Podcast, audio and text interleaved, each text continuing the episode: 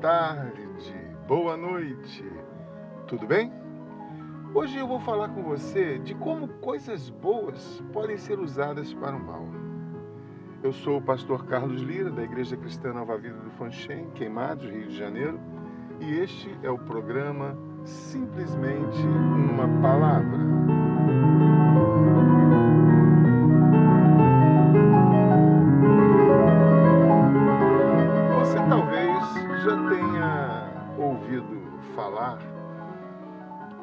Um ditado muito conhecido: de boas intenções o inferno está cheio.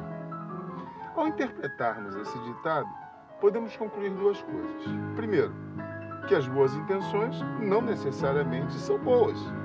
E, em segundo lugar, que o inferno é um lugar de coisas ruins. Você quer coisa mais comum do que ver pessoas com boas intenções, vontade de ajudar o próximo, cheia de boa vontade, aconselhar alguém e acabar piorando a situação? É muito comum acontecer isso.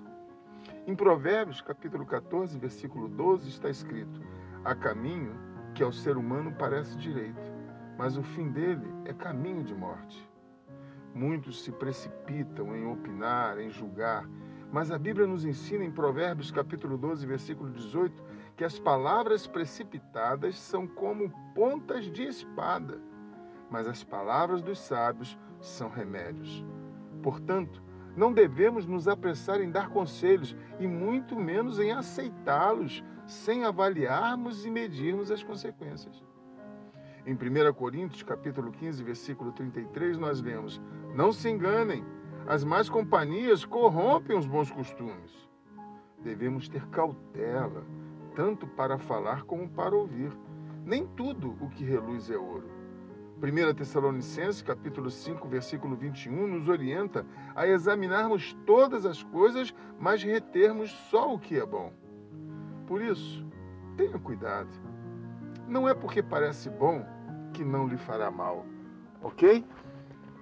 Que Deus te abençoe rica e abundantemente. Vamos orar? Nosso Deus e Pai, Senhor Todo-Poderoso, é em nome de Jesus Cristo, Senhor, que eu quero orar por esta pessoa que ouviu esta palavra, esta breve reflexão, está comigo orando nesta hora e ela é susceptível a, a receber orientações, ela é facilmente levada a, a, a, por outras pessoas, ó Deus. Eu quero lhe pedir que nesta hora venha sobre este, este meu irmão, esta minha irmã, uma unção, ó Deus, de libertação, Senhor, emocional. Eu quero lhe pedir em nome de Jesus que venha discernimento, a capacidade de discernimento, ó Deus, para examinar todas as coisas e reter somente o que é bom. Eu abençoo esse teu filho, essa tua filha, e faço isso em nome do Pai, do Filho e do Espírito Santo de Deus.